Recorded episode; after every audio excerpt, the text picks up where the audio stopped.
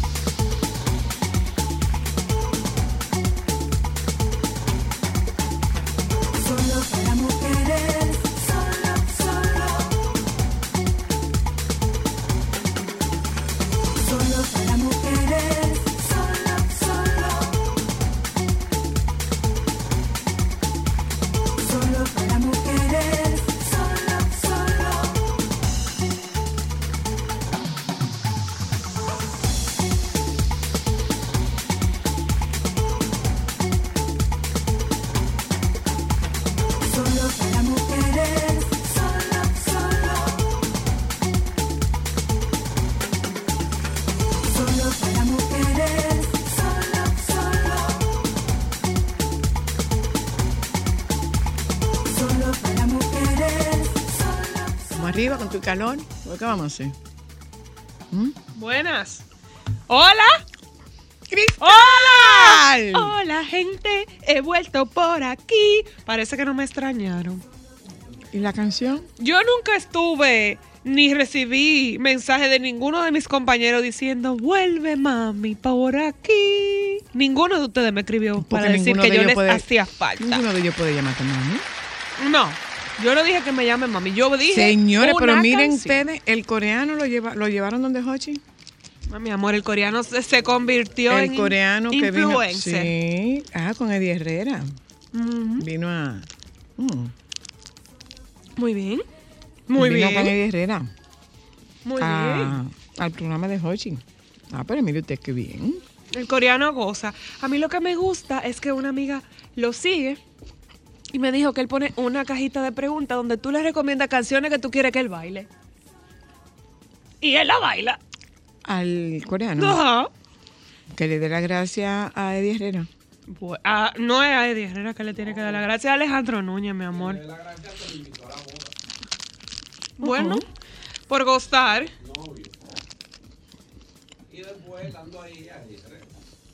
Ah, ok. Y Alejandro Núñez que hizo el video. Pero dio la baila, el hombre. ¿Mm? Mira esta noticia que hay aquí. Ya lo sabíamos. Déjame tener cuidado, no vaya a ser que Virgilio me mande a decir tres cosas y crea que esto es parte de, de lo mismo. Por favor. ¿Mm? Sí, no vengas No con me tu han dado discurso ningún dinero. político. No me han dado ningún dinero, pero Estamos de acuerdo lo con cierto es que hay una hay una noticia aquí y es que nosotros estamos y esa es la pura verdad, o sea, no podemos decir que no es cierto que Santo Domingo es una de las ciudades más caras para vivir. Ocupamos el segundo lugar, Cristal. Sí. Ocupamos el segundo lugar de los países más costosos de Latinoamérica y el Caribe, señores. No de la región del Búscame la Caribe. noticia, búscame la noticia, Cristal. Yo vi ¿Te esa noticia y yo quedé en shock. No, nosotros nosotros vivimos nosotros vivimos en una ciudad Santo muy cara. Domingo, segunda ciudad más cara para vivir de Centroamérica y el Caribe. La capital de la República Dominicana es la segunda ciudad más cara para vivir en Centroamérica y el Caribe y sigue a Panamá. O sea, Panamá está primero y nosotros estamos después. Y no producimos como ninguno de los otros, pero nada. Eh, que es la que ocupa el primer lugar. El estudio ubica a la capital dominicana en la posición global 116. Así lo establece la revista Forbes Centroamérica. Dígase que no es cualquiera que lo está estableciendo. En su ranking de ECA International de las ciudades más caras para vivir en Centroamérica y el Caribe, que también posiciona a Buenos Aires, Argentina, como la más cara de Latinoamérica. Según el ranking, la capital dominicana le sigue la ciudad de Guatemala, San José, Costa Rica y Tegucigalpa, Honduras. Honduras. Wow. Costa, O sea, Ri- Costa Rica. Exacto, o sea, nosotros estamos por encima de Guatemala, San José, Costa Rica y de Tegucigalpa, Honduras. Sí. Bueno, aparte de que en el caso de Honduras hay que añadirle que es una de las ciudades más inseguras que tiene Sí. que tiene Latinoamérica. Sí, pero bien- viendo el video de Chedi, ella tiene toda la razón. Y no es un discurso político, querido compañero. O sea, estamos hablando de que ir a un supermercado ahora mismo eh, es, es un lujo. Literal Bueno. es un lujo. Eh, vamos a decir las cosas, vamos a decir la verdad, desde donde la está viviendo cada quien. Pero lo cierto es Estamos que... viviendo todo, señora no, Luna. ¿eh? No, yo no voy a decir todo. Yo hablo de la fiesta dependiendo cómo me va. Eh, si algo yo he aprendido en este tiempo como psicoterapeuta es a no generalizar. Las generalizaciones no son buenas. Entonces yo trato de no generalizar, pero eh, en, en un amplio rango, eh, señores, nosotros estamos asumiendo una actitud de restricción. Y si no estamos asumiendo una actitud de restricción, bien debíamos tener una actitud de restricción. ¿Mm? Eh, vamos a hacer sustitución, vamos a...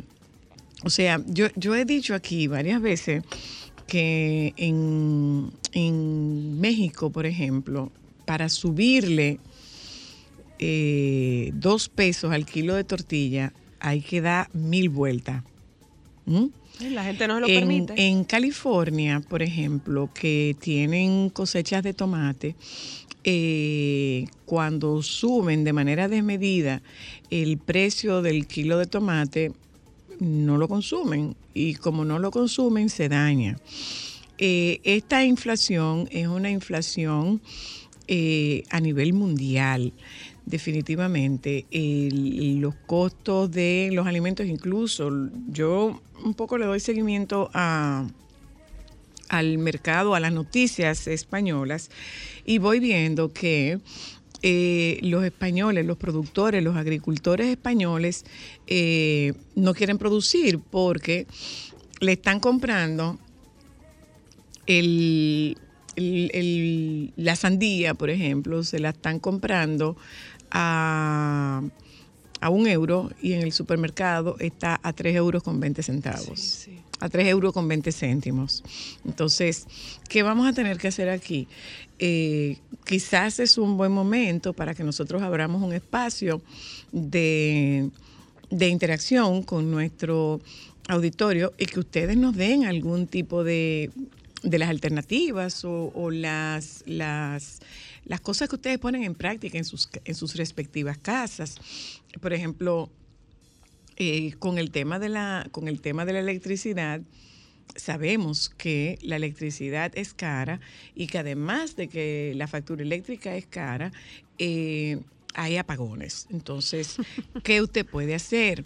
Si de repente usted tenía la costumbre de lavar y usar una secadora todos los días eh, o, o lavar sin poner una fecha o sin poner, sin decidir un día, yo creo que eh, este va siendo un momento para que nos organicemos. Este va siendo un momento para que tracemos una estrategia y que tracemos un plan. Eh, si un plátano está caro, señores, no nos va a pasar nada porque consumamos guineo, que puede estar más barato.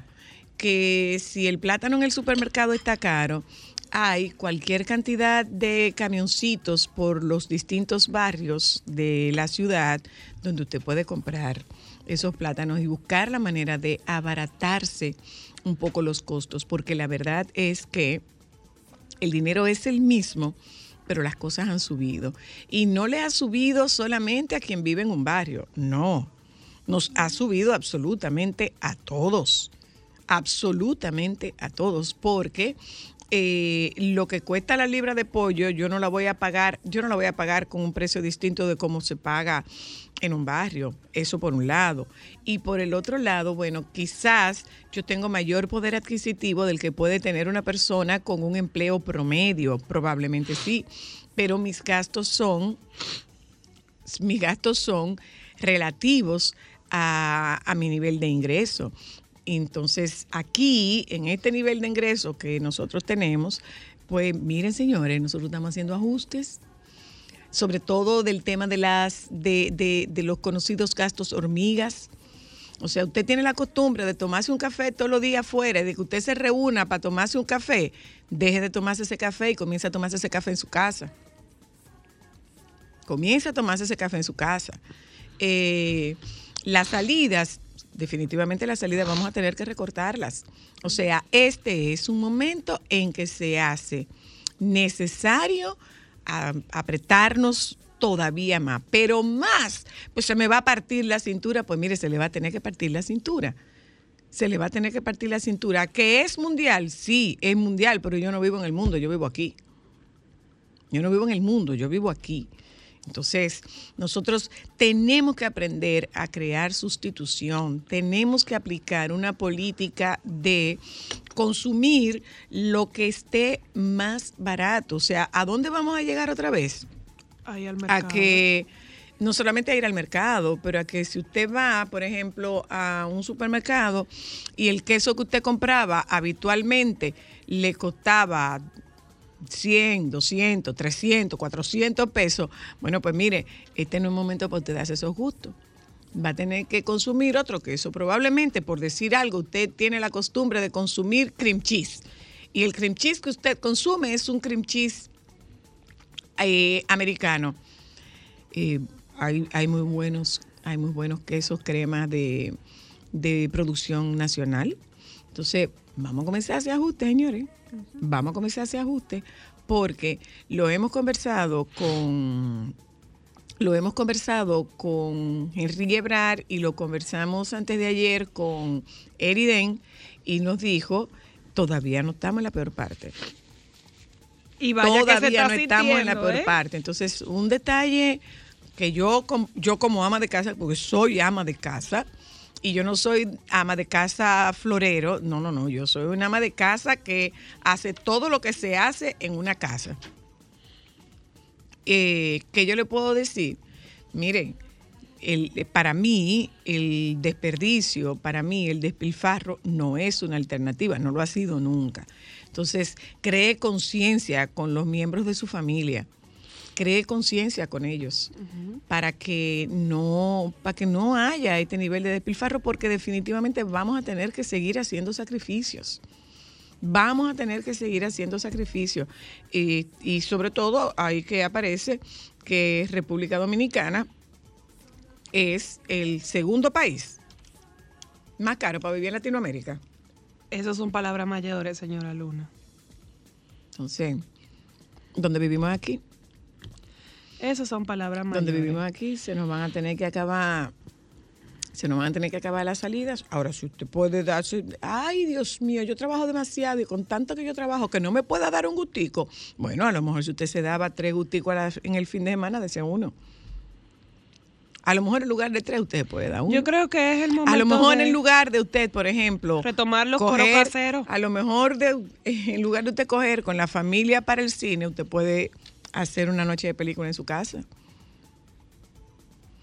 Que ni para una cerveza, bueno, a lo mejor usted usted acostumbra a beber cerveza to- los dos días del fin de semana, redúcalo.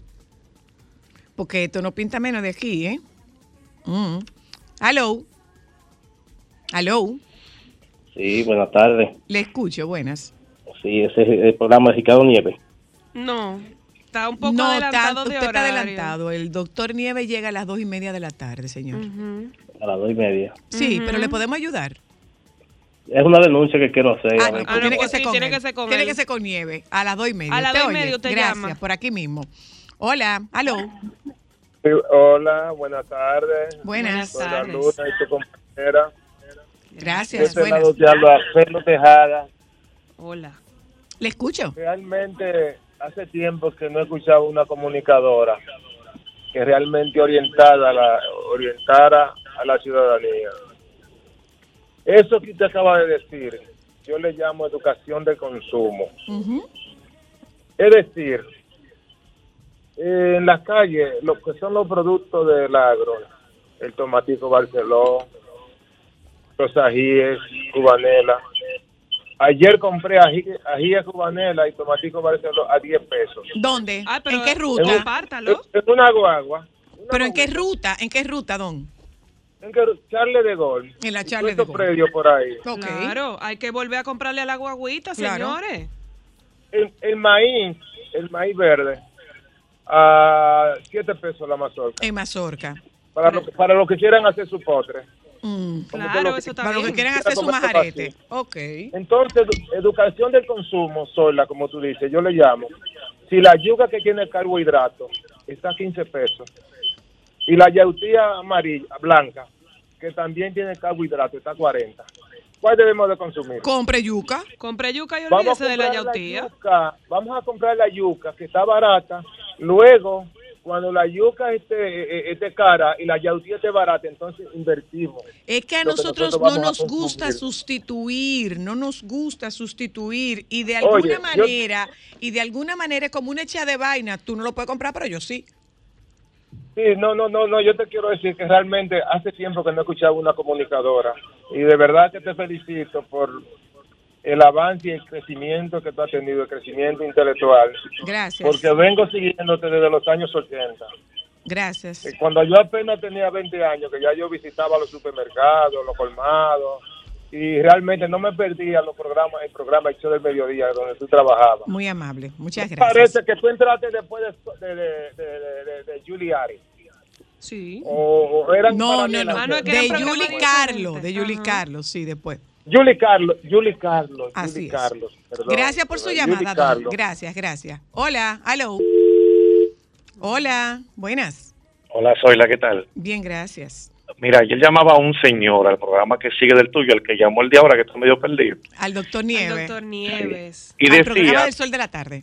sí, daba la queja de que había una farmacia que tenía un mismo medicamento A más B a 100 y el mismo medicamento A más B, otra farmacia a 200. Ujú. Y yo veía el, la grita y el pataleo, por eso, hermano, vaya la de 100 y ya, porque si es lo mismo, tú no tienes que estar pataleando por eso, porque se le va a quedar que lo vende a 200. Para que lo sepa. Y Mira. no hay control de precio porque no puede haber control No de precio. puede haberlo. No puede haber control de precio. Hay gente que quiere enderezar mate chinola, está opinando por estar opinando, y eso no puede ser. ¿Qué yo hice con la electricidad? Tres aire acondicionados, la habitación más grande, son todas hembras las tres. Vengan para acá, un colchón adicional. Claro. Ese aire se apaga y este aire sigue encendido. Claro. Mal mío y el de mi esposa, tú sabes, no podemos sacrificar tampoco. No, Entonces, no, sacrificamos No, son los acuerdo. que trabajan. Estoy de acuerdo. Claro, sacrificamos un aire que se queda apagado, una habitación. En la noche esa habitación no es de nada. Esa habitación, la de Camila, ya. Entonces ahora Camila Miranda y Miralba pasan a dormir en esta habitación Claro. con aire, Claro. hasta la quimbamba que quieran. Y tú vas cortando y tú vas buscando, porque el quejismo hay que darle mil miligramos para empezar, porque que es demasiado alto también. Ya no estoy justificando lo que esté mal, pero de verdad, señores, bájenle algo, oigan este mensaje, bájenle algo, las guaguitas están ahí. Ya lo sabe. En el mismo supermercado, tú tienes alternativas, señores, pero tú quieres el detergente con bolita azul para que la ropa se te ponga verde, mi hermano. Se lava igual con el otro, bye. Bye. Bueno, yo les Hola, puedo, hello. yo les puedo compartir un Buenas. truco que a nosotras nos funciona. Hello. Soyla, Le escucho. Soyla, siempre he sido un seguidor tuyo de tu trayectoria y de verdad que, aunque tu programa está destinado a las damas, como el nombre que tiene, pero muchos hombres te escuchamos. Así es, gracias a Dios. Valoramos todas tus intervenciones, todos tus aportes, tus hijas y todo. Y Gracias. con relación a lo que estás hablando de la canasta familiar, el dominicano, la cultura es del cabainismo, la pretensión, Ya lo por sabe. eso no llegamos a ningún camino, porque como usted planteó ahorita, la mayoría lo que suele hacer, bueno, si tú no lo puedes hacer, yo demuestro que estoy por encima de ti comprando lo más caro. Claro. Y por eso es que nos dan en la madre en los, lugar- en los lugares donde va la gente con esa pretensión, este, esa forma de hablar y de avasallar al otro con que tienen poder adquisitivo. Aunque en su caso se lo esté llevando el carajo, ¿eh? Para que Pero en medio- bueno, en yo, yo tengo, yo tengo para cubrir mis necesidades, pero yo tengo que cubrir mis necesidades con cierto grado de comodidad. Entonces, no, Sí, sí. un abrazo, En querido, gracias. En países desarrollados, tú que conoces más que usted, o dicho, usted que conoce más que mu- muchas personas, eh, cuando a un plátano le suben unos centavos y no está justificado, se le daña ahí. No se lo consumen, pero nosotros no. No se lo consumen, pero nosotros no, porque no sustituimos. Hola. No solamente Oh. Hola, soy la. Yo ¿Qué es lo que hay barato ahora? Ahora Oh. hay barato yuca. Pues vamos a comer yuca. Aló. Hola. Hola, Oh, hola. Hola, hola. Oye, yo compro, yo compro también de guaguita.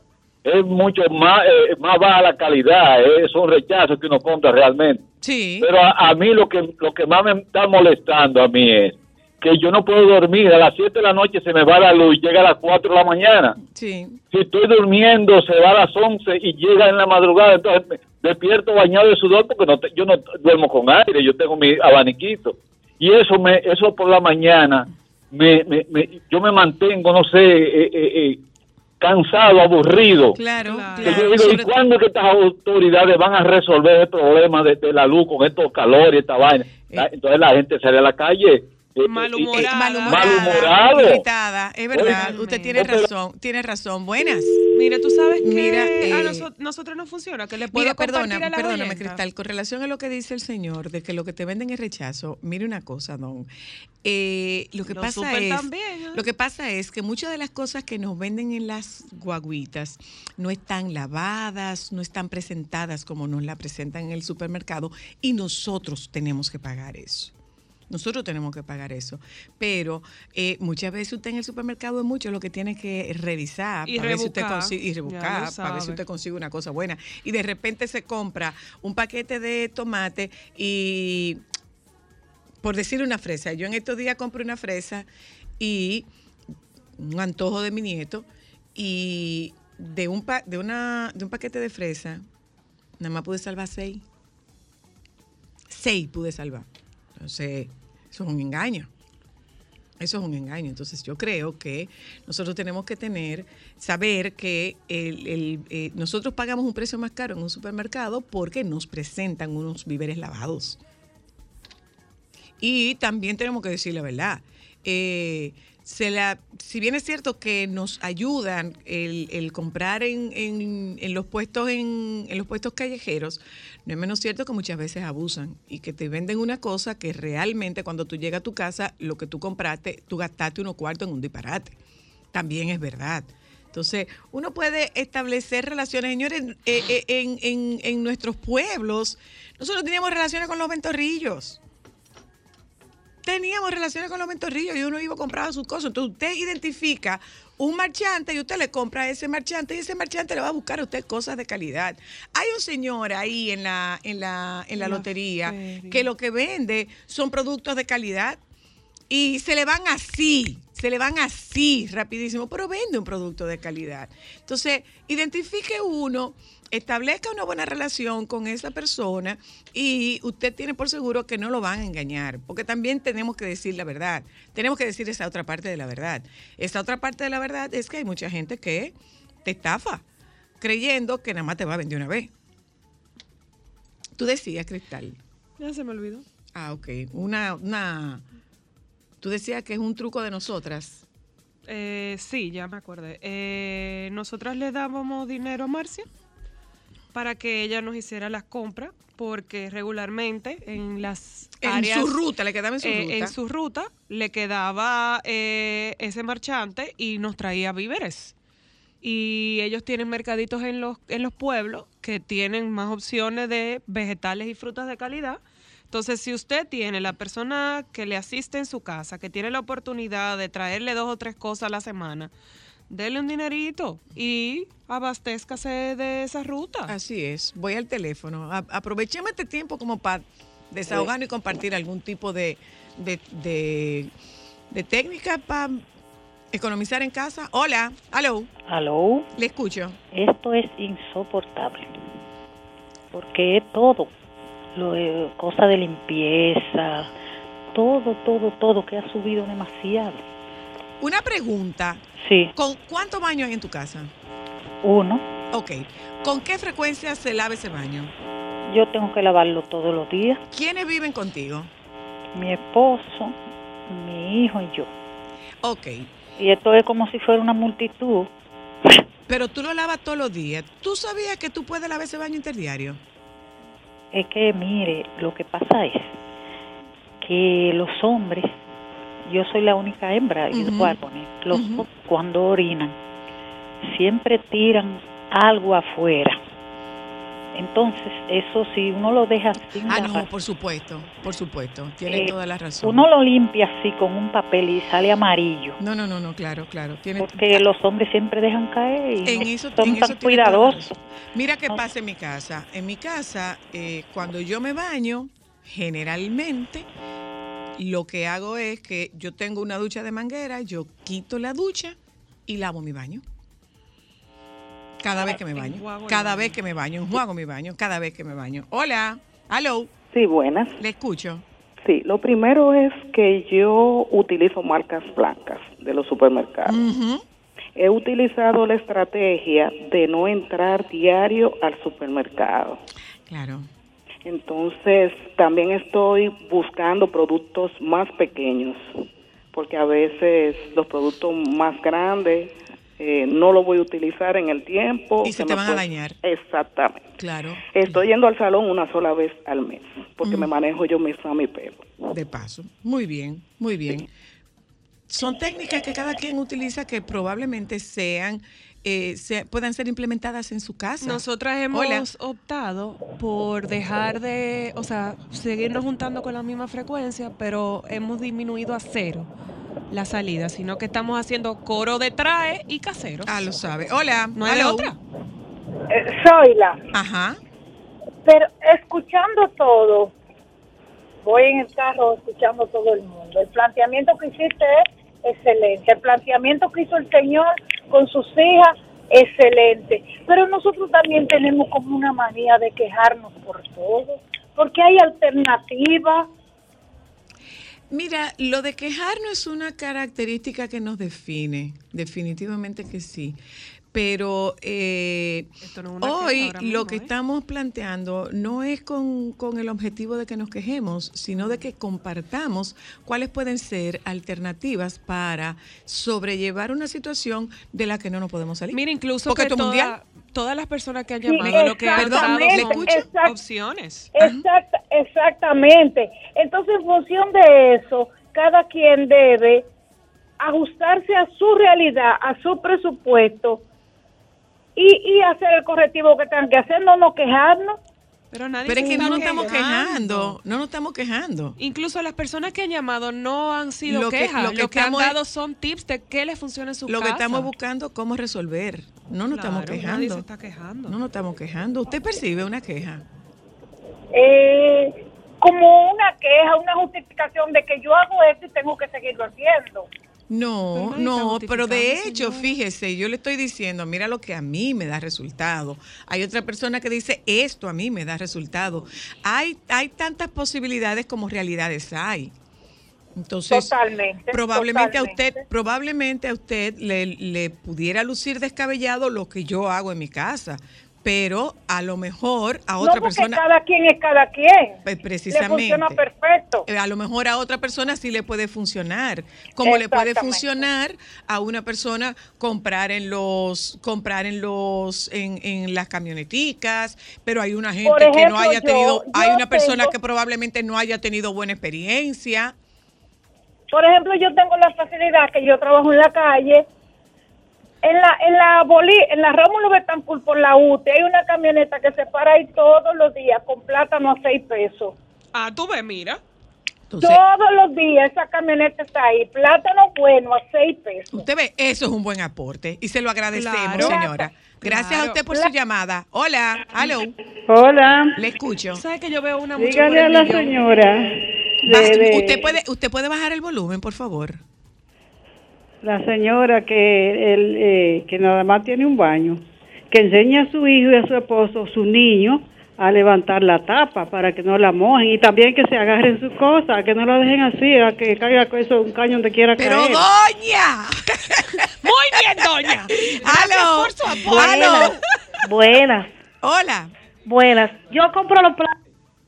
Ah, ¿Aló? se fue. Buenas, buenas. Te Ahora escucho, te escucho, Le te escucho. escucho. Ajá. Yo compro los plátanos en una guagua que hay en la avenida de donde yo vivo. ¿Y cuál es la avenida donde tú vives? La Monumental. Hay cua- yuca, diferentes tipos de víveres más baratos. Confiable. Confiable. Confiable. Los grandes lo venden a 7, a 8, los plátanos más pequeños a 6, a 5, dependiendo del tamaño. Ahora yo le hago una pregunta, señores. ¿Cuál es el afán de las dominicanas y de los dominicanos de comprar un plátano grande? Dime para qué. Dime para qué. Salen más fritos hoy. La... Ah, bueno, pero ¿cuál es el objetivo? O ay, sea, o, o yo no sé si ustedes se acuerdan, señores, de unos videos que publicaron en algún momento del supermercado Bravo, gente dándose golpe cuando sacaban los plátanos. Sí. Explícame. Bueno, yo ¿Por qué- compro la, amor, este carne- Perdón, perdóname, perdóname, mangú, perdóname, perdóname. Con su totoncito. y ahora ¿Qué es. ¿Cuál es el criterio para elegir un buen plátano? Dime, el A mí- tamaño. A mí, a mí me gusta que estén derechos Claro, y que sean derechos. Ah, que estén derechos, ok. Pero tienen que ser gordos, pueden ser, Ah, pueden ser no, flacos. gordi- Dime. Gordito, grande y derecho. Ah, así, ya, lo- así lo ya, elijo yo. Un beso, amor. Hola. Yo siempre me he preguntado cuál es el criterio tardes. para comprar un plátano. Yo, O sea, pero que que sea grande. ¿Para qué? Porque, ok. Pero ella bien, ya te dijo, sabe más Perfecto. frito. Es grande, pero es flaco. Sí, soy la. Bu- buenas. Claro. Bueno. Es grande, pero es flaco. ¿De qué? Bueno. ¿Cuál es el beneficio? Yo, yo va. Aló, ahí. aló. Sí, sí, soy la. Dígame, don, bueno, a, a- dígame. a todo, a todo el staff. Eh, mire, lo que pasa es que el, el plátano hay varios tipos. Ajá. Si tú vas al supermercado a buscar un plátano baraonero, cibaeño, el, el plátano es mucho más caro. Párese ahí, Pero- párese ahí, párese ahí, párese ahí, párese ahí. Vamos a ver. Vamos a ver. ¿Cómo se distingue un plátano cibaeño de un baraonero? Dígame. Bueno, el, el, el plátano baraonero es por el, por el color. Por ahí un plátano en la calle, fíjate que cuesta seis pesos, Espérate, no pesos. interrumpa. ¿Cuál es la diferencia del color? Todos los plátanos no son verdes. Sí, lo que sí, lo que pasa es que hay una mezcla genética en los plátanos. Eh, hay Don, en mire, la calle. don, mire, como don, que sabe de plátano. Don, espérese. ¿Usted sabe de plátano? Yo parece. Bueno, yo no, yo no soy, yo no soy, yo no soy a- a- a ni agricultor ni soy tampoco, eh, eh, no sé de plátano, pero sí lo compro. Aguántese, pero, con, pero, pero aguántese. Porque lo que yo estoy buscando es que usted nos enseñe. Y si usted sabe Bueno, establecer bueno, diferencias, bueno, eh, compártala. bueno, por ejemplo, el, el- el- la, la textura de la cáscara, el, sabor de- del plátano te da, te da, te da el, el, el. Por ejemplo, hay plátanos que te cuestan 25 pesos. Pero don, yo no lo voy a, yo no lo voy a probar en el supermercado. Visualmente, ¿cómo usted lo diferencia? Visualmente la cáscara es, es- es- tiene un tono eh, más amarilla, donde el plátano está lleno. Pero el plátano fía es un plátano liso, parecido al guineo, y es una mezcla genética. Lo pueden verificar, porque eso no lo digo yo. Ya. En- Entonces, entonces el, el- la- en cuanto al precio, que es lo que más, eh, por eso mi llamada, eh, no, eh, eh, en, en la calle aparece que está de 5 pesos y 6 pesos, es verdad. Pero, pero por ejemplo, ese plátano que, que cuesta 6 pesos, no, no lo puedes dejar madurar porque no sirve. No, Ahora, pero yo si lo quiero maduro, yo lo quiero si comer de una vez. frito, Si tú lo quieres, sí, pero el plátano baraonero, si vas y tú lo vas madura y te da una buena textura en hervido. y, ¿Para y- y- quiere un y plátano, para bueno. qué quiere un plátano maduro? Correcto, correcto. ¿Y usted cree Pero- que el que está comprando en, en, en camioncito deja maduro un plátano? No, claro que no. Ahora, yo soy una que no te compro un plátano maduro en un supermercado. No, pues te cobran más caro que el plátano verde. Entonces, cómpralo verde y déjelo que se madure en su casa. El plátano está caro, coma guineo. Pero por supuesto, el mismo plátano que se le maduró al supermercado y te lo venden más caro. Y te lo o sea, explica. Señores, tenemos que defendernos. Tenemos que defendernos. Yo hoy tenía una conversación con una persona y le decía, yo no soy ama de casa florero, yo soy una ama de casa de la de verdad. Lo único que yo no hago en una casa, lo único que yo no hago en una casa es lavar. Ni sé cómo se hace, ni me interesa. La lavadora de mi casa yo no sé cómo se usa, que la use ella. Yo recojo, yo doblo, yo plancho, yo organizo, yo limpio, yo hago todo, yo cocino, yo hago todo lo que se hace en una casa, menos lavar. Entonces, a mí no me puede meter gato por liebre porque yo sé cómo se maneja una casa. Entonces, definitivamente, eh, si usted tiene que ir al supermercado, en lugar de usted ir al supermercado y comprar grandes cantidades, compre menos para que no se le dañe compre menos para que no se le dañe. Por ejemplo, usted compra tomate y lava los tomates o mete los tomates en la funda plástica que usted trajo. Los tomates le van a pudrir. Usted tiene claro que le van a pudrir los tomates. Inmediatamente comienza a filtrar uno de los tomates, va a dañar el resto. pero usted lo compró para no ir al supermercado. Pero adivine qué, usted se ha dado viaje a la semana al supermercado, entonces compre menos. Dígame. Wandy, que él va a hablar de plátano. Por favor, por Señor, favor. está- Amor mío, ¿cómo tú estás? Hola, esta chef Luna se ha dado. Yo estoy en un tapón gozando. Claro, gozando. No, Con el señora. tamaño y el grosor de los Wandy, plátanos. Wandy, Mi amor, es que esto está difícil, entonces hay que buscar cómo, cómo, cómo resolverlo. Quienes tienen un marido que les, que les ayude o que les co- eh, o que las mantenga, caramba, qué bueno. Qué bueno. Yo no tengo uno de Mira, esos. Yo no tengo uno de esos, tengo que defender los cuartos plátano. míos. Mira, yo, yo estoy de acuerdo con una cosa, Zoila. Definitivamente también los supermercados hacen una cosa que se llama encarte, que nadie lee. Ah, Nadie lee los encartes, de por ejemplo, del supermercado. Y si tú te dedicaras cinco minutos a leer, seguro que tú ahorraras. Siempre hay muchas cosas que te dicen, si compra esto, te regalo esto a mitad de precio. Pero nadie lo hace. Y mira con los plátanos. Con los plátanos sí hay diferencia. La gran diferencia está en lo que tú vayas a hacer con el plátano. Por ejemplo, el, eh, el plátano Fiat es un plátano aguado, para hablar en dominicano. ¿el plátano quién? Fiat. Fiat, Oiga así eso. se llama. Déjame Es que si el plátano es un carro. Mira, Es como un carro. Ay, igualito, Wandy, aquí hay cuatro invitadas que acaban de torcer la cara fría. ¿Qué es eso? Que Fiat, así mismo Como el carro. Es un plátano brasileño que es un plátano aguado. Es un plátano ideal para hacer mangú. Estamos claros, ¿eh? O sea, tú no vas a comprar un plátano baraonero y uno Fiat para hacer mangú. Pero que Otra Wandy, cosa. ¿cómo yo diferencio un cibaeño de un barahonero y de un Fiat?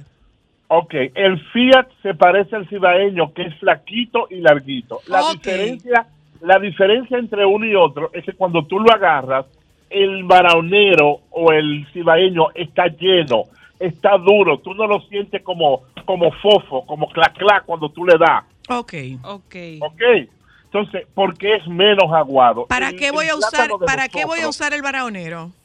pa' frito. Ok, pa' Un plátano Fiat te puede dar, se dañan como tres fritos y te da tres. Un baraonero te da nueve. Entonces te conviene comprar un baraonero. Ok, el otro pa' mangú. El otro para mangú. Y funciona. Este que vende la señora, el que ella dice la Rómulo Betancourt, a seis pesos. Si compra 100 para mi negocio, me lo ponen a cinco. Y si compro 200 a cuatro. Pero yo lo uso para mangú. Ok. Señora, hay que hablar con lo que Gracias, sabe, mi amor. mi vida. Yo te Un mando un abrazo. abrazo. Gracias, mi negro adorado. Gracias. Me debe algo. Cuando tú quieras, tú me puedes mandar cualquier cosa a casa. Tú oye, cuando quieras. Bueno. Bien de economía doméstica.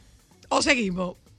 Está bien, ¿no? Ya. Bien ya yo creo que ya doméstica, hemos bien dado varios tips. Si usted tiene por costumbre, no que somos una familia grande, que entonces yo compro para evitarme el viaje al supermercado, total, que termina yendo al supermercado dos veces a la semana, entonces hay cosas que usted puede comprar en menor cantidad. Hay cosas que usted puede comprar en menor cantidad para que no se le dañe, porque yo no sé lo que pasa con usted en su casa, pero a mí, a este ser humano que está aquí, le duele el corazón de botar comida. ¿eh? Le duele el corazón de botar comida, sobre todo de los, de los productos perecederos, que son frutas, eh, vegetales y víveres. Tenga mucho cuidado, tenga mucho cuidado con eso. Y aquí entre usted y yo, de vez en cuando entre a la cocina y dése una revisadita en la nevera, porque a lo mejor se le dañó una papa y esa papa le daña el resto. Dese una revisadita, porque a lo mejor usted tiene unos tomates ahí que hace rato que uno de los uno de ellos se, se humedeció y se pudrió y le puede dañar el resto. Entonces, dese una revisadita de vez en cuando cuando usted puede entrar a la cocina. Nos vamos a publicidad, señor. Nosotros tenemos contenido todavía, pero entiendo que era necesario que nosotras hiciéramos este ejercicio y como se queda el teléfono, nos dice que hemos estado en lo correcto. Nos vamos a publicidad. Yo regreso en un momentito. Eh, no es una queja, es una, todo lo contrario, es una búsqueda de soluciones, lo que nos funciona a nosotras, lo que les funciona a ustedes, que pudiera funcionarnos a nosotras también. Porque el hecho de que haya una inflación a nivel mundial y que como hayan dicho los economistas que hemos entrevistado a lo largo de estos meses en nuestro programa, lo peor no ha empezado. Lo bueno es que va a ponerse mejor, pero antes de que mejore va a empeorar. Entonces tenemos que prepararnos para ese tiempo. Solamente eso. A publicidad, ya volvemos.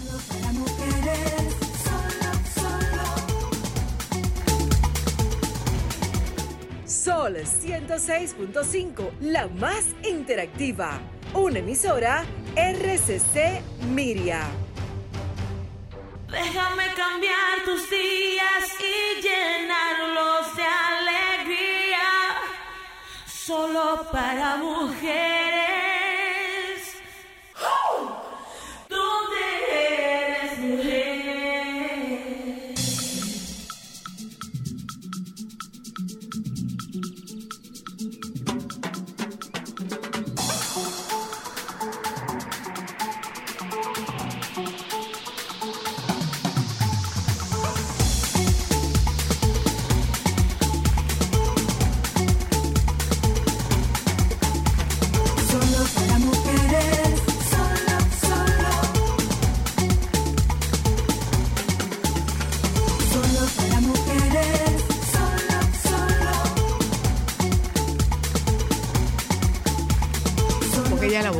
Estaban hablando el otro día de lente de contacto, dije que no había lente de contacto para mi tamaño. Les voy a callar la boca. Les voy a callar la boca. Mira, y hasta casi con mi nombre. Y casi de mi tamaño. Y, y casi con mi nombre, mi ¿Ustedes amor. oyeron? ¿Ustedes oyeron? No son los que únicos que, son le hacen bullying. Dije que ella lo que necesita son dos señores. frisbee para los ojos. Me tienen, me tienen desacredita, me tienen desacreditada. Pero mira, esto, esto es. Yo no estoy entendiendo. Aquí dice lunares tricolor mensual. Hola, Iris.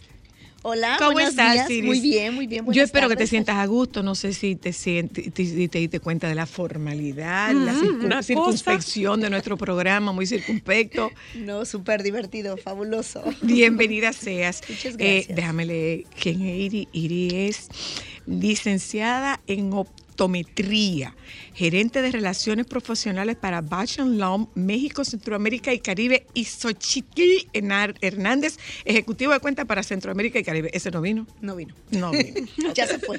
Cuéntanos qué tienen ustedes, por favor. Es una compañía, eh, Bausch Lomb es una compañía harto conocida en el mundo de, de los lentes de contacto. Sí, me gustaría platicar un poco en general de lo que es Bausch Lomb, ¿no? Y, de- y, de- y posteriormente hablar de los lentes de contacto, pero para que, como comentas, Oilar, más o menos una idea de cómo es una empresa internacionalmente conocida, Bausch Lomb se dedica exclusivamente al cuidado de la salud visual y tiene como tres áreas, digamos, importantes donde vende equipo quirúrgico para cirugías de los ojos, Mm. el tema de los fármacos, lágrimas artificiales, gotas para enfermedades. ¿Y dónde está la mía? No me trajeron lágrimas artificiales, que debe ser un tanque, por lo menos. Para todos. eh. Es un tanque por el tamaño de los ojos. Y por último, Zoila, tenemos el área de lentes de contacto. Eh, el lente, de hecho, Bausch Lomb fue el primero en desarrollar y crear e inventar y comercializar el primer lente de contacto en el mundo y hace 50 años. Entonces, ¿Por qué surgió el lente de contacto? por la necesidad, es muy importante eso. Fíjate que no me lo habían comentado, pero es muy importante. O sea, La no fue solamente por un tema estético. no, no. El lente de contacto da mayor calidad visual. El lente de contacto de manera estética da mayor, eh, cuando los lentes son muy gruesos, a lo mejor para disminuir. El lente de contacto da una imagen más real a lo natural, graduaciones muy altas, a veces las imágenes se hacen muy pequeñas y con el Mm. lente de contacto lo- es, lo es, lo- es la, la mejor manera, ¿no? Entonces realmente bajo una necesidad es que nace el lente Ah, de pero contacto. mira qué interesante Mm. que la gente pudiera pensar Y- que y- era algo pero, pero todo el mundo usa lente de contacto.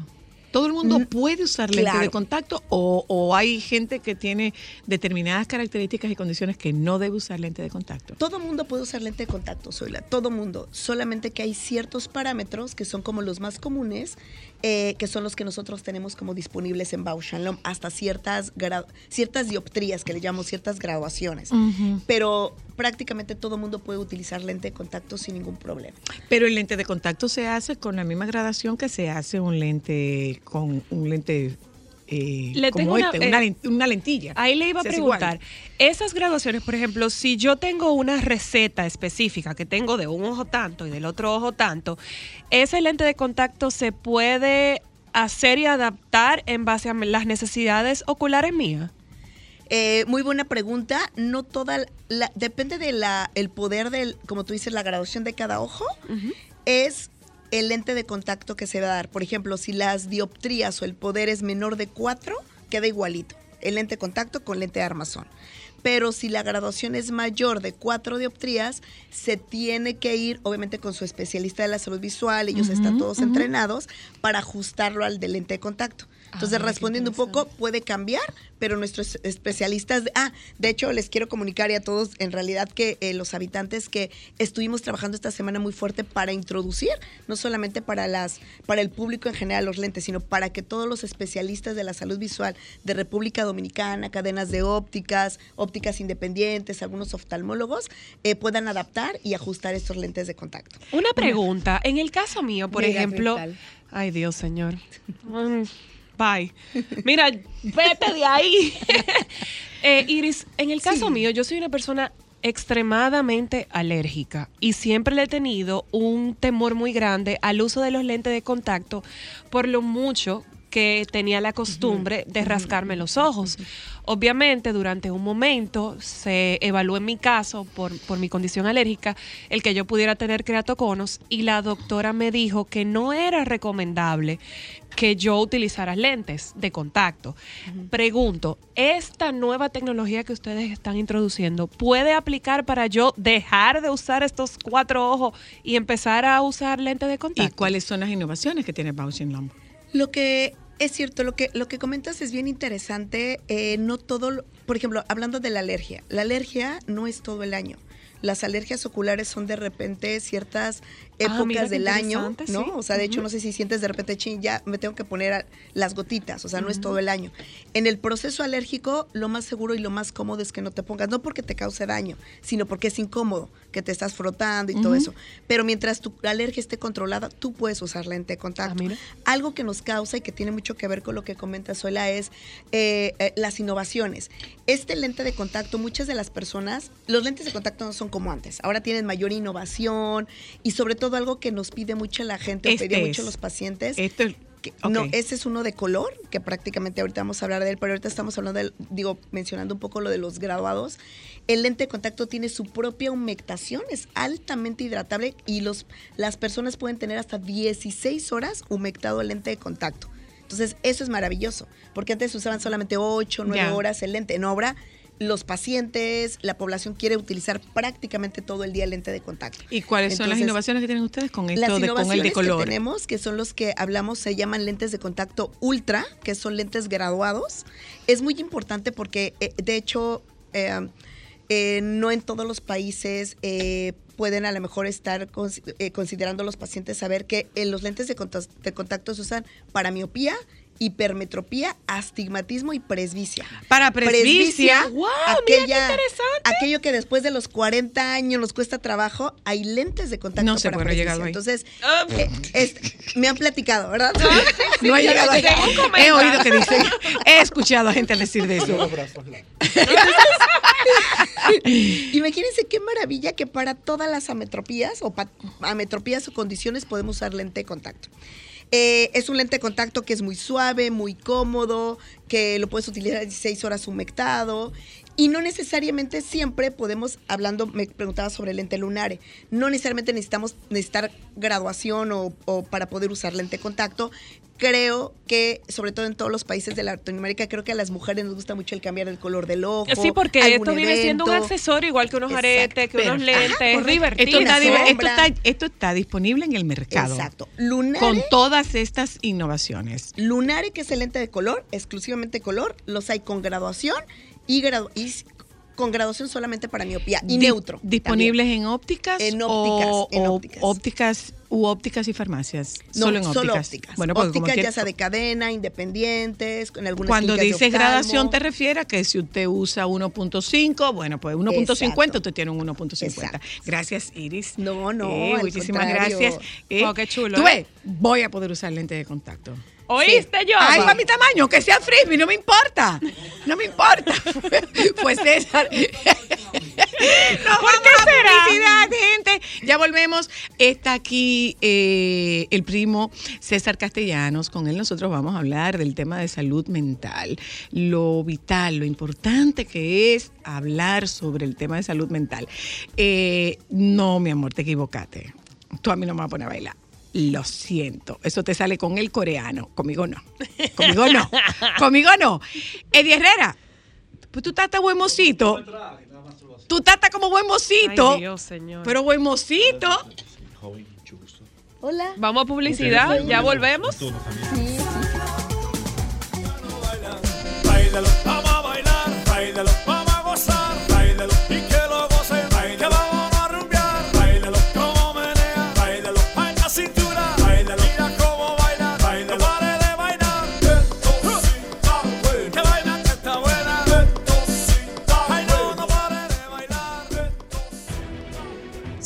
106.5, la más interactiva.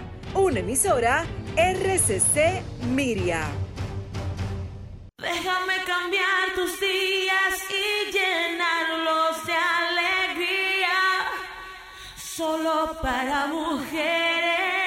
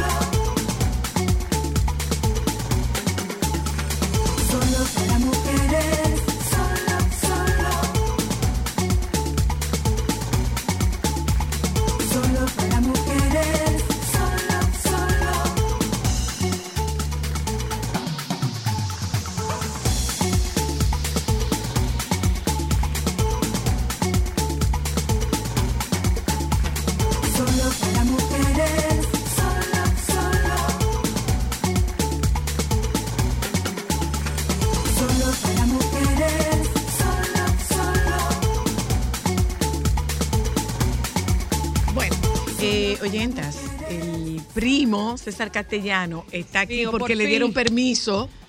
Sí, las dos, mujeres, dos las dos- menores. mujeres que él tiene en Las dos su tiranas. casa le dieron permiso porque hay una que se planta con un truño. Su- sus empleadoras. Que no hay forma de darle nada. Te, te doy un- una naranja. Yo estoy bien, gracias.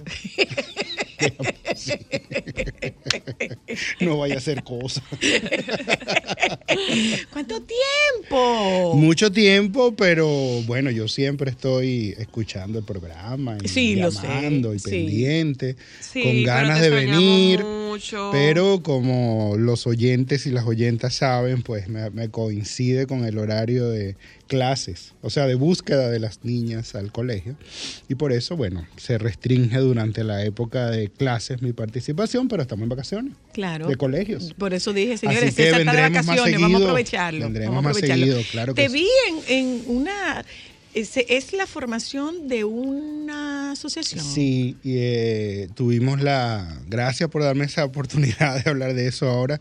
Este, mm, efectivamente, tuvimos la oportunidad de lanzar la Sociedad Dominicana de Neurociencia Cognitiva, que es una agrupación de profesionales del área de la neurociencia cognitiva con la intención de, bueno, regular un poco el, el oficio eh, profesionalizar y protocolizar, normatizar eh, el oficio del profesional de la, de la neurociencia cognitiva, porque ya en el país tenemos un grupo de personas en esa área. Entonces, los, las cinco personas, los cinco profesionales que fundamos esto y que armamos, digamos, la primera junta directiva, somos los eh, los únicos cinco doctores en neurociencia cognitiva todavía. Vienen algunos ya este año, deben venir por lo menos dos eh, y esperemos que lleguen más.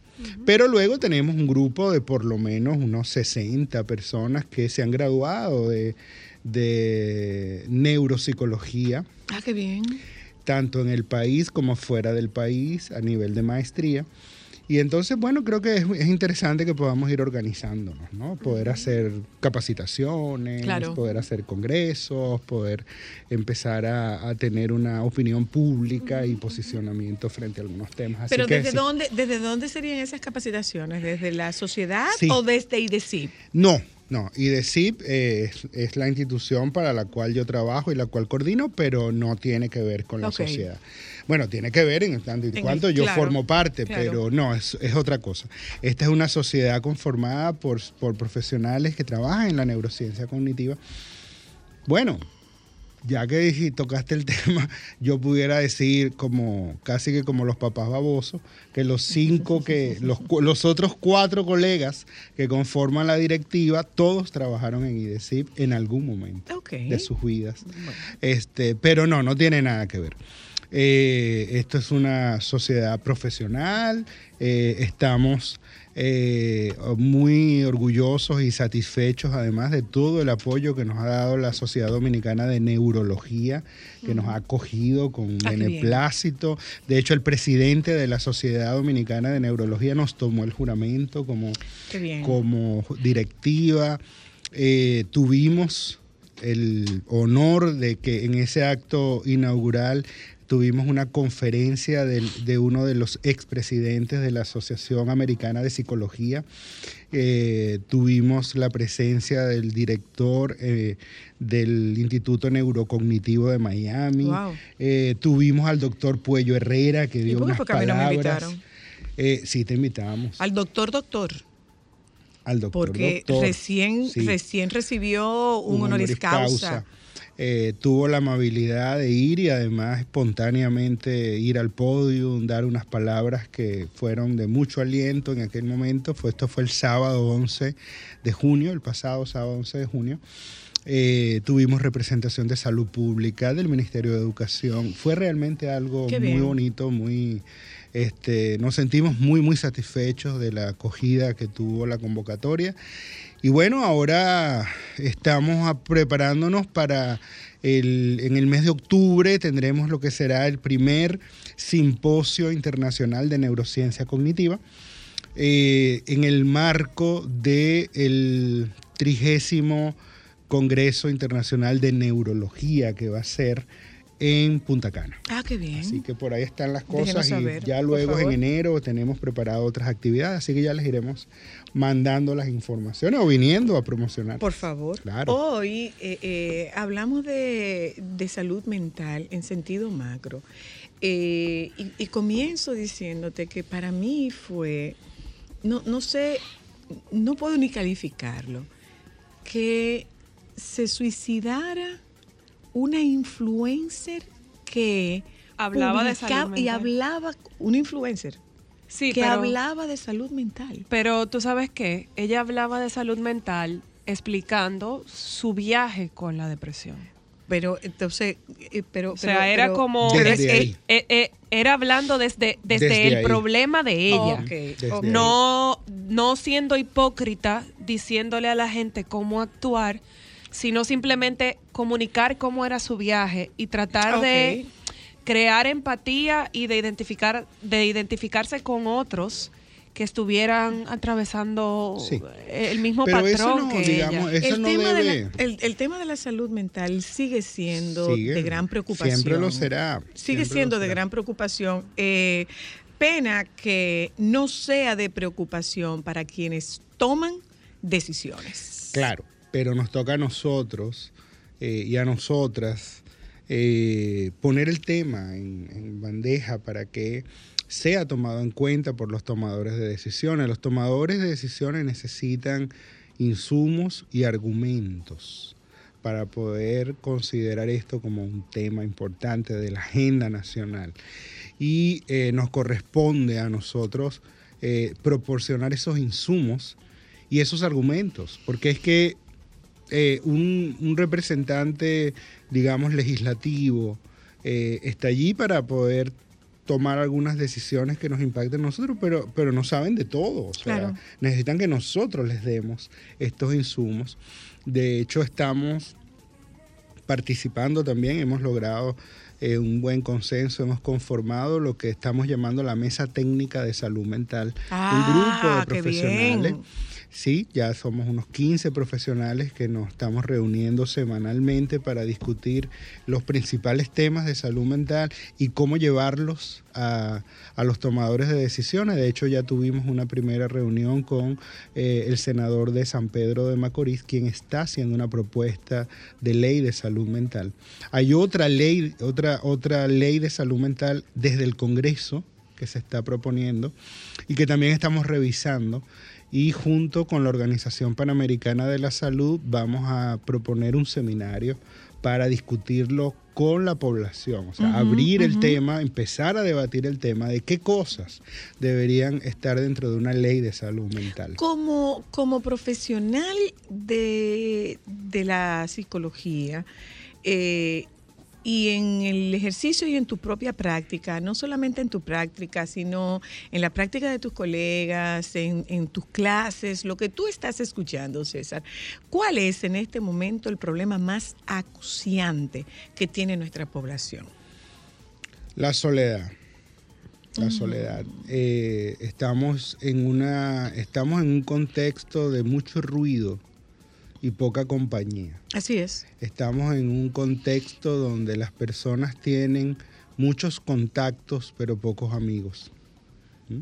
Estamos en un contexto donde los jóvenes eh, están aturdidos con dembow, pero no tienen vínculos eh, fuertes que les aten al significado de la vida. Eh, estamos en, una, en un contexto donde el videojuego es el pasatiempo de mayor, ¿Y es el compañero? es el compañero de mayor importancia para muchos jóvenes y adolescentes e incluso adultos, sobre Te- todo hombres. Te, te interrumpo ahí, sí, sí, te interrumpo ahí, César, porque yo recuerdo teniendo una conversación con Santiago Cruz.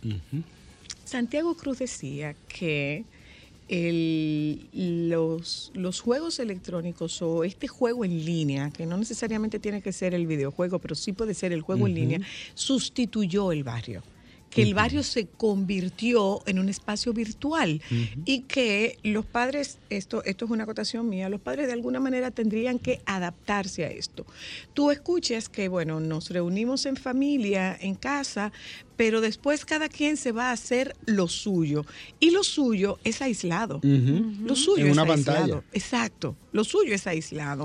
Entonces, eh, yo no tengo condiciones para dar calidad de tiempo porque yo tengo que generar, yo tengo que proveer, yo tengo que producir, pero de alguna manera.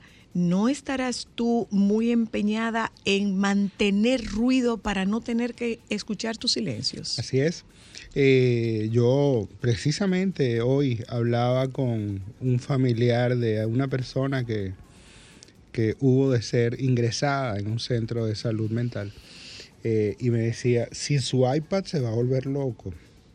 Digo, que se vuelva loco, porque lo que tiene que encontrarse un día consigo mismo porque es que no puede vivir escapando de una pantalla. O sea, tiene que un día encontrarse consigo, darse cuenta que, que tiene emociones, sentimientos, que sean desagradables, pero encontrarlas.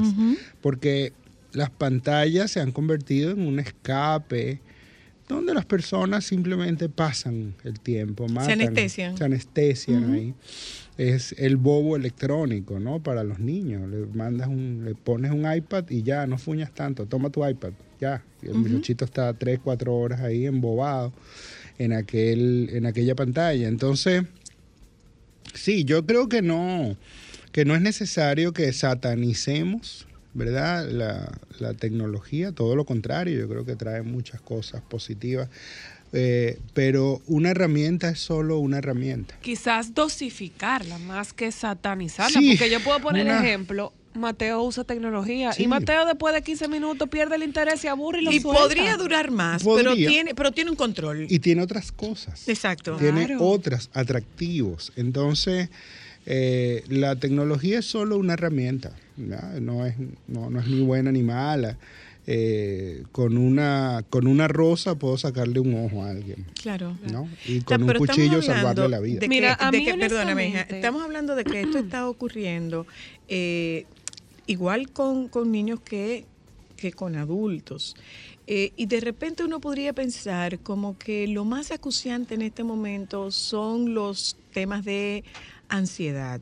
Es como lo más recurrente. Pero tú estás diciendo que es un tema de soledad. Sí, pero la ansiedad... Y bajo manejo, bajo manejo de frustración. La ansiedad, eh, y esto tú, tendríamos que verlo, eh, bueno, abrirlo un poquito, pero eh, solo desde la perspectiva psiquiátrica, la ansiedad es lo contrario de la depresión. Claro. Pero en, en el mundo real no es así. Es decir, eh, es que precisamente la ansiedad tiene múltiples salidas. Exacto. Una salida es la depresión. Una salida es la angustia, una salida es el miedo, una salida es la vergüenza, otra salida es la culpa.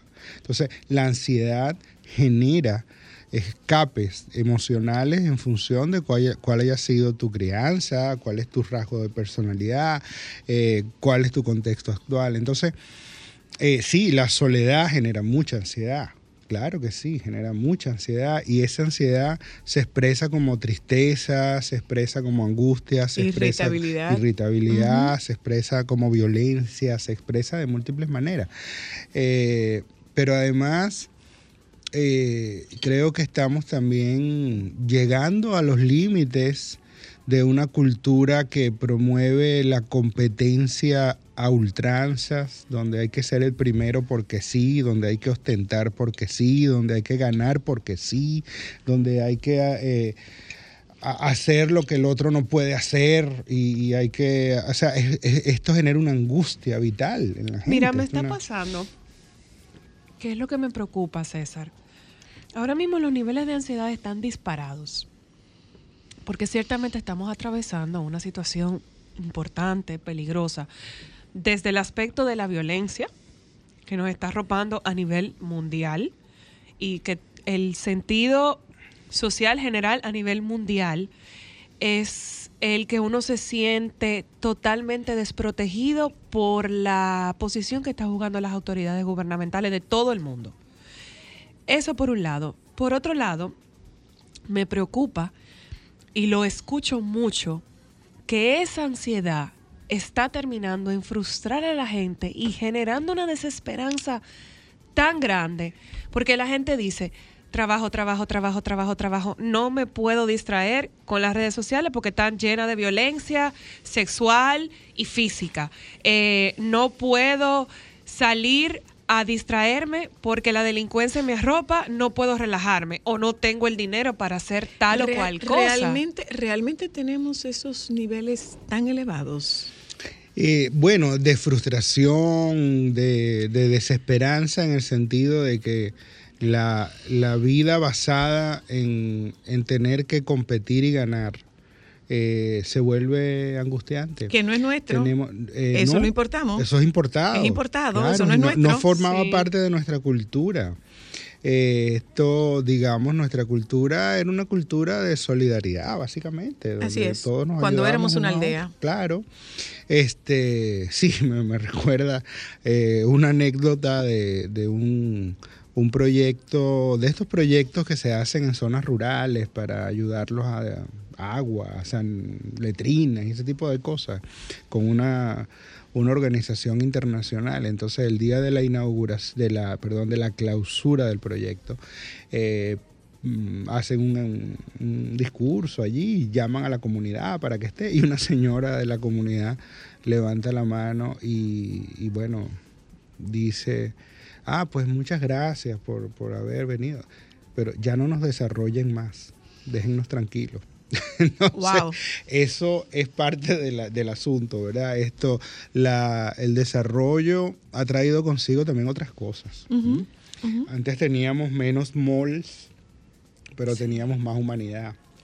Teníamos menos elevados, pero teníamos más cercanía. Así es. Teníamos Menos eh, torres. menos torres y conversábamos más con los vecinos. Claro. Hoy día no Eh, conocemos a los vecinos. o- uno ni no- se junta en un hoy- hoy día- ascensor Hoy día un no conocemos a los vecinos. Eh, Uno no le pasa una comida a un vecino, ya, uno entonces- no toca la puerta de un vecino a pedirle un limón. Y todo eso, eh, digamos, sin tener que hacer una apología del pasado, ni tener que pensar que, que debimos habernos quedado. En Duele no, perder no. eso, ¿eh? Pero no se debe perder. Y los países desarrollados, que no son necesariamente los países con dinero, hay países muy ricos, pero que no son muy desarrollados porque se matan unos con otros y matan a los niños en las escuelas y esas cosas. Pero los países desarrollados en gran medida no han perdido eso. Eh, los países con altos niveles de desarrollo eh, en la calidad de vida, países nórdicos de Europa, los países eh, que tienen los más altos índices de desarrollo humano, Pero que eh, no de la mano eso. van con un altísimo índice de suicidio, por ejemplo. Bueno, eh, es, es un- una tasa de suicidio alta en aquellos países, sobre todo de, ¿cómo decirte?, de, de una ascendencia más eh, eslava, los rusos, los vikingos, esa zona, porque no es solo un tema de depresión, es un tema también cultural, un tema de, honor muchas veces. ¿no? Hay un tema que tiene que ver con la cultura, donde hay un permiso social para quitarse la vida como forma de retribuir a la sociedad tu falta, que no es parte de nuestra cultura. Eh, no siempre se suicidan por depresivos, no, no siempre está asociado a la depresión. incluso llega un momento en que lo tienes todo y no hay, no, no encuentras, Bueno, no encuentras una explicación para sí, vivir. eso César, sí. una pregunta. Tenerlo lo, lo todo tengo todo. no ya- ya significa que vas a ser más. feliz. Entonces, No. lo tengo todo y no tengo, no tengo motivación. O Cuando sea, no eres- eh, Ahí iba a preguntar. Cuando no eres feliz con poco, no vas No a poder ser feliz con todo. mucho, claro. Y ahí va mi pregunta. Yo sí he, notado, y, por eso te hago la pregunta como experto, que definitivamente nosotros hemos, hemos avanzado mucho en desarrollo. Y con ese avance de desarrollo, yo siento que nosotros nos hemos convertido en una ciudad más fría humanamente. Por ejemplo, Nueva York es una de mis ciudades favoritas y yo siempre le he criticado a los, a los neoyorquinos que no se detienen a ver su ciudad, que tú identificas a un turista porque camina lento, porque va disfrutando el ambiente, porque va viendo su entorno y ellos van en piloto automático. ¿Estamos nosotros como sociedad empezando a copiar ese piloto automático? Sí, por eso eh, cuando decimos desarrollo, tenemos que definir de qué desarrollo estamos ¿De hablando. qué este desarrollo hablamos? cómo estamos definiendo el desarrollo, porque si el desarrollo lo estamos definiendo como tener más carros de lujo, más centros comerciales, Ah, sí, ahí más estamos torres, avanzadísimos. estamos muy avanzados, muy avanzados. Eh, pero si el desarrollo también contempla la dimensión humana, la cultura, el acceso a, a las bellas artes, el fomento de el- el- la cultura comunitaria, la producción cultural de, de nuestras zonas geográficas, el rescate de nuestro folclore, el orgullo nacional por lo que somos, por lo que producimos, por nuestro, en nuestra forma de ser, nuestra manera de relacionarnos. Entonces ahí yo creo que tenemos todavía muchísimos desafíos en cuanto al Sí. desarrollo. Eh, pero además, yo he estado, les comento, yo he estado eh, hace, bueno, fue gracias a la pandemia, la pandemia, el, el- la encerrazón de la pandemia me llevó a vincularme online con un grupo de discusión muy interesante para mí, que es un grupo de profesionales de, de salud mental, la mayoría, eh, que están estudiando y rescatando lo que llaman la filosofía del buen vivir.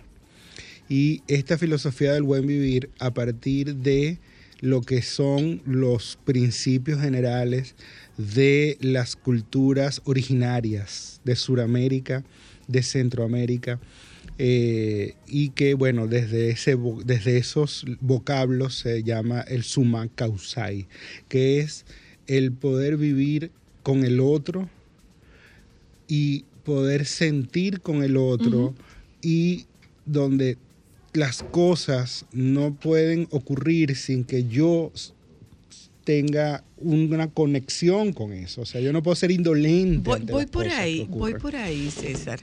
Eh, a- así para terminar, no solo no debes ser indolente con el otro, no debías ser indolente contigo. Y por un constructo atávico de, de cultural, eh, nosotros de repente no nos permitimos no sentirnos bien. Ujú. Está bien no sentirse bien. Sí, pero tenemos toda esta, estamos arropados de toda esta idea del- de que tenemos que estar felices, de que tenemos que estar triunfantes, de que tenemos que ser exitosos, de que debemos siempre estar con una sonrisa y entonces no nos permitimos conectarnos con la- nuestra humanidad. Y nuestra humanidad La vulnerabilidad es lo que te hace humano. y nuestra y nuestra humanidad tiene todos los colores tiene todos los colores tiene el rojo que excita y el azul que calma y tiene el amarillo que entristece y tiene el marrón que profundiza y tiene todos los colores. Pero si solo nos queremos conectar con lo con lo que excita con lo que Es eh, irreal. activa Totalmente. estamos O sea, yo, yo- yo le decía a una paciente eh, en estos días, yo le decía, es que, es que tú no sobrevivirías a un orgasmo de 15 minutos. No bueno No lo claro. sobrevivirías. no cardíacamente no. Porque si no, ya uno pudiera, ¿verdad? Claro. Y no hay nada tan placentero como un orgasmo, Sí. pero tú no puedes mantenerte en un orgasmo Sí. cinco minutos. Sí, me Entonces recuerda es la- lo mismo que tú pretender mantener ese estado de euforia permanente. Eh, me recuerda la historia que cuenta Simone de Beauvoir en una de sus novelas, de una cantante muy exitosa que después de tener toda la fama del mundo y de tener todo lo que quería tener, entra en un conflicto muy grande porque no se quiere morir. Y, y comienza a buscar la fuente eterna de la vida. Y bueno, un día llega a un lugar y consigue un jardinero que está ahí sentado muy triste. Y le dice, ¿y usted por qué está ahí? Dice, bueno, yo soy el jardinero. Dice, sí, pero ¿por qué está así? Dice, bueno, mire, yo le voy a decir la verdad, yo soy un rey. Y yo tuve todas las riquezas del mundo y descubrí la fuente de la vida eterna. Y, y desde entonces he sido plenamente infeliz Claro. porque he perdido todo el tiempo a mis amigos, he perdido todo el tiempo lo que quería y ya tengo 500 años queriendo morirme y no puedo porque lo que hago es despedir a la gente que amo y decidí no amar a nadie más Wow. porque vivo despidiéndome de todo el mundo. Entonces morir es importante como vivir, pero si vivo muriendo no voy a poder. No vale la pena No vale la pena. Gracias. Gracias a Gracias, ustedes. primo. Gracias por los casabes. Mira, nos trajeron un casabe, pero De no coco. lo vamos a compartir. De coco. No, mi amor. ¿Qué tú me trajiste? Mm. No, mi amor. Esto el primo me trajo un casabe de coco. Eh, como, como se. No, hombre, tú un casabe de Turey. Mira, eh, fue eh, dicho en cibaeño, es final. Es final. Es final. Señores, nos juntamos con ustedes el lunes. Los compañeros del sol de la tarde están aquí. Quédense con ellos, por favor. ¿Cómo fue? Un saludo al doctor Nieves que está tirando No. puya aquí. No, no lo voy a decir yo, ven y dilo tú. Ven y dilo tú. Ven y dilo tú. Domingo. Doctor Nieves, que dijo Domingo que aquí están los que trabajan. Yo no soy baúl de nadie, que aquí están los que trabajan, que los que trabajan son él y yo vine. Dijo Domingo. Y sin corbata, vinien, vinien sin corbata, tú. Nos juntamos con ustedes el lunes. Si Dios quiere, tengan un muy buen fin de semana. Gracias, primo. Y qué bueno tenerte de vuelta. ¿Hasta cuándo es que te eh, vamos a tener para yo ponerte el diario, diario, diario? Que